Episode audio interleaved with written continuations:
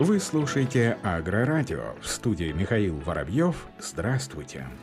Стартовал российско-турецкий проект по выведению новых сортов зерновых. Как информирует российская газета, в Омском аграрном университете стартовало российско-турецкое исследование, в ходе которого планируется вывести новые сорта зерновых культур, обогащенные витаминами и минералами. Для этого в ВУЗ приехал известный турецкий ученый-селекционер профессор Хамид Коксель, который назначен руководителем мегапроекта по созданию в ВУЗе лаборатории мирового уровня. Чтобы осуществить амбициозный проект, у Омичи выиграли грант Министерства науки высшего образования в 90 миллионов рублей. Треть средств в университет уже поступила. В ближайшее время начнет прибывать новейшая аппаратура, необходимая для оснащения лаборатории. Одна из задач исследования заключается в создании в ВУЗе международного селекционно-генетического центра, который даст импульс для вывода на рынок новых обогащенных сортов злаков. При этом культуры должны потреблять минимум влаги и быть многолетними. По словам ученых, наука уже активно движется в этом направлении. За три года ученым предстоит выполнить огромный объем работ,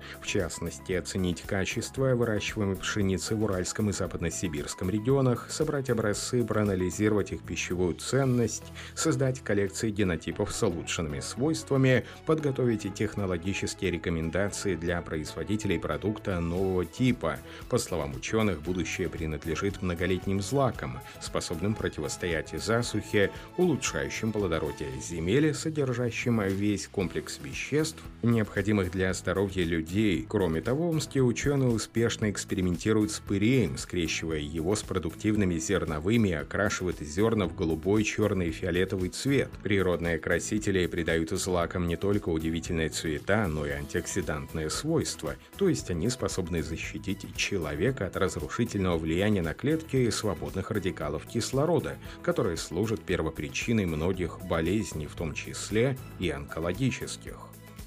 Обеспеченность сельхозпредприятий Республики Крым удобрениями составляет 90%. Об этом сообщает пресс-служба Минсельхоза Крыма со ссылкой на министра сельского хозяйства Республики Андрея Рюмшина. Для проведения осенних полевых работ крымские аграрии закупили более 17 тысяч тонн удобрений. Как отметил глава аграрного ведомства, в полном объеме обеспечены минудобрениями сельхозпроизводители Джанкойского, Красногвардейского, Ростольнинского, Сакского и Советского районов – до конца года необходимо приобрести немногим менее 2000 тонн. Также глава Минсельхоза Крыма уточнила, что годовая потребность в минутобрения в Крыму составляет порядка 48 тысяч тонн действующего вещества. Из них для проведения осенних полевых работ более 19 тысяч тонн. Объем производства гречихи обеспечивает спрос предприятий переработки и внутренний рынок России. Об этом информирует информационное агентство ТАСС. Такие данные предоставило Министерство сельского хозяйства России. Как отмечают в Минсельхозе, в текущем году посевные площади под гречихой были увеличены более чем на 12%, почти до 976 тысяч гектаров, что позволит сохранить стабильную ситуацию на рынке даже в условиях неблагоприятных погодных ключевых факторов. По состоянию на 22 октября собрано более 837,5 тысяч тонн гречихи, что на 22 тысячи тонн превышает показатели прошлого года. Всего осталось убрать около 13% посевных площадей под культурой. Вместе с тем в министерстве добавили, что с прошлого года производители растеневодческой продукции, в том числе гречихи, а также предприятия переработки, работают в условиях постоянно повышающих повышающихся затрат, что связано с ростом цен на минудобрения, средства защиты растений, топливо, транспортные услуги, электроэнергию, упаковку и другие составляющие себестоимости.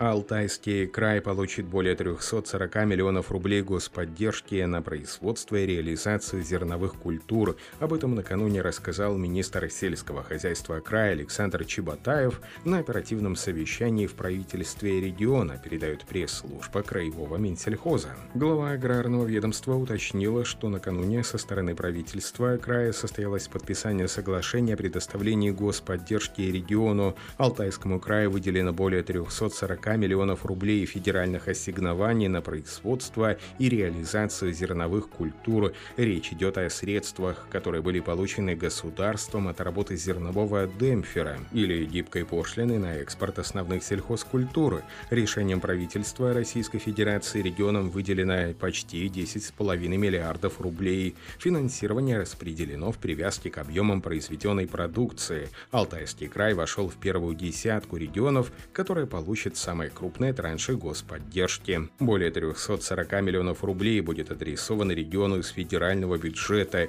Средства предназначены для поддержки сельхозтоваропроизводителей, которые занимаются производством и реализацией зерновых сельхозкультур и одной строкой о ходе сезонных полевых работ по данным на 25 октября этого года по оперативной информации органов управления ПК субъектов Российской Федерации по состоянию на эту дату зерновые и зерная бобовая культура обмолочены с площади 44 миллиона гектаров, намолоченная 118 миллионов 200 тысяч тонн зерна. Об этом информирует пресс-служба Минсельхоза России. Сев озимых культур проведен на площади почти 17 половиной миллионов гектаров.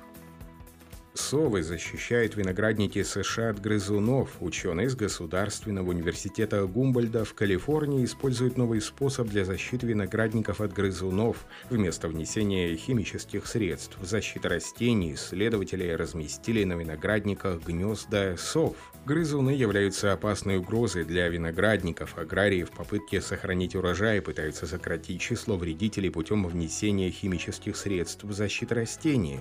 Однако ученые университета Гумбольта в Калифорнии испытывают более экологический подход в защите урожая. Для этого они используют сипух – в течение своего четырехмесячного сезона гнездования эти совы проводят около трети своего времени на охоте в полях. Семья сипух может съесть до тысячи грызунов за сезон гнездования или около трех с половиной тысяч за один год. Эксперимент является частью долгосрочного исследования, в ходе которого группа ученых разместила около 300 совиных гнезд на виноградниках в долине Напа, чтобы засвидетельствовать влияние сов на количество грызунов. Исследование показало, что 80% случаев результат борьбы с грызунами с помощью сов оказался эффективным. Однако ученые обнаружили, что сипухи на виноградниках в большей степени сокращают количество сусликов, а не мышей. Как отмечают ученые, самым важным итогом исследования является то, что оно привело к снижению количества внесения родентицидов в долине Напа. Большинство виноделов перестали применять эти вещества с тех пор, как разместили на виноградниках гнезда.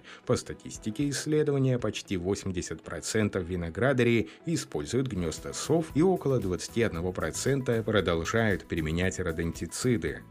На этом все. Оставайтесь с нами на глав агронома.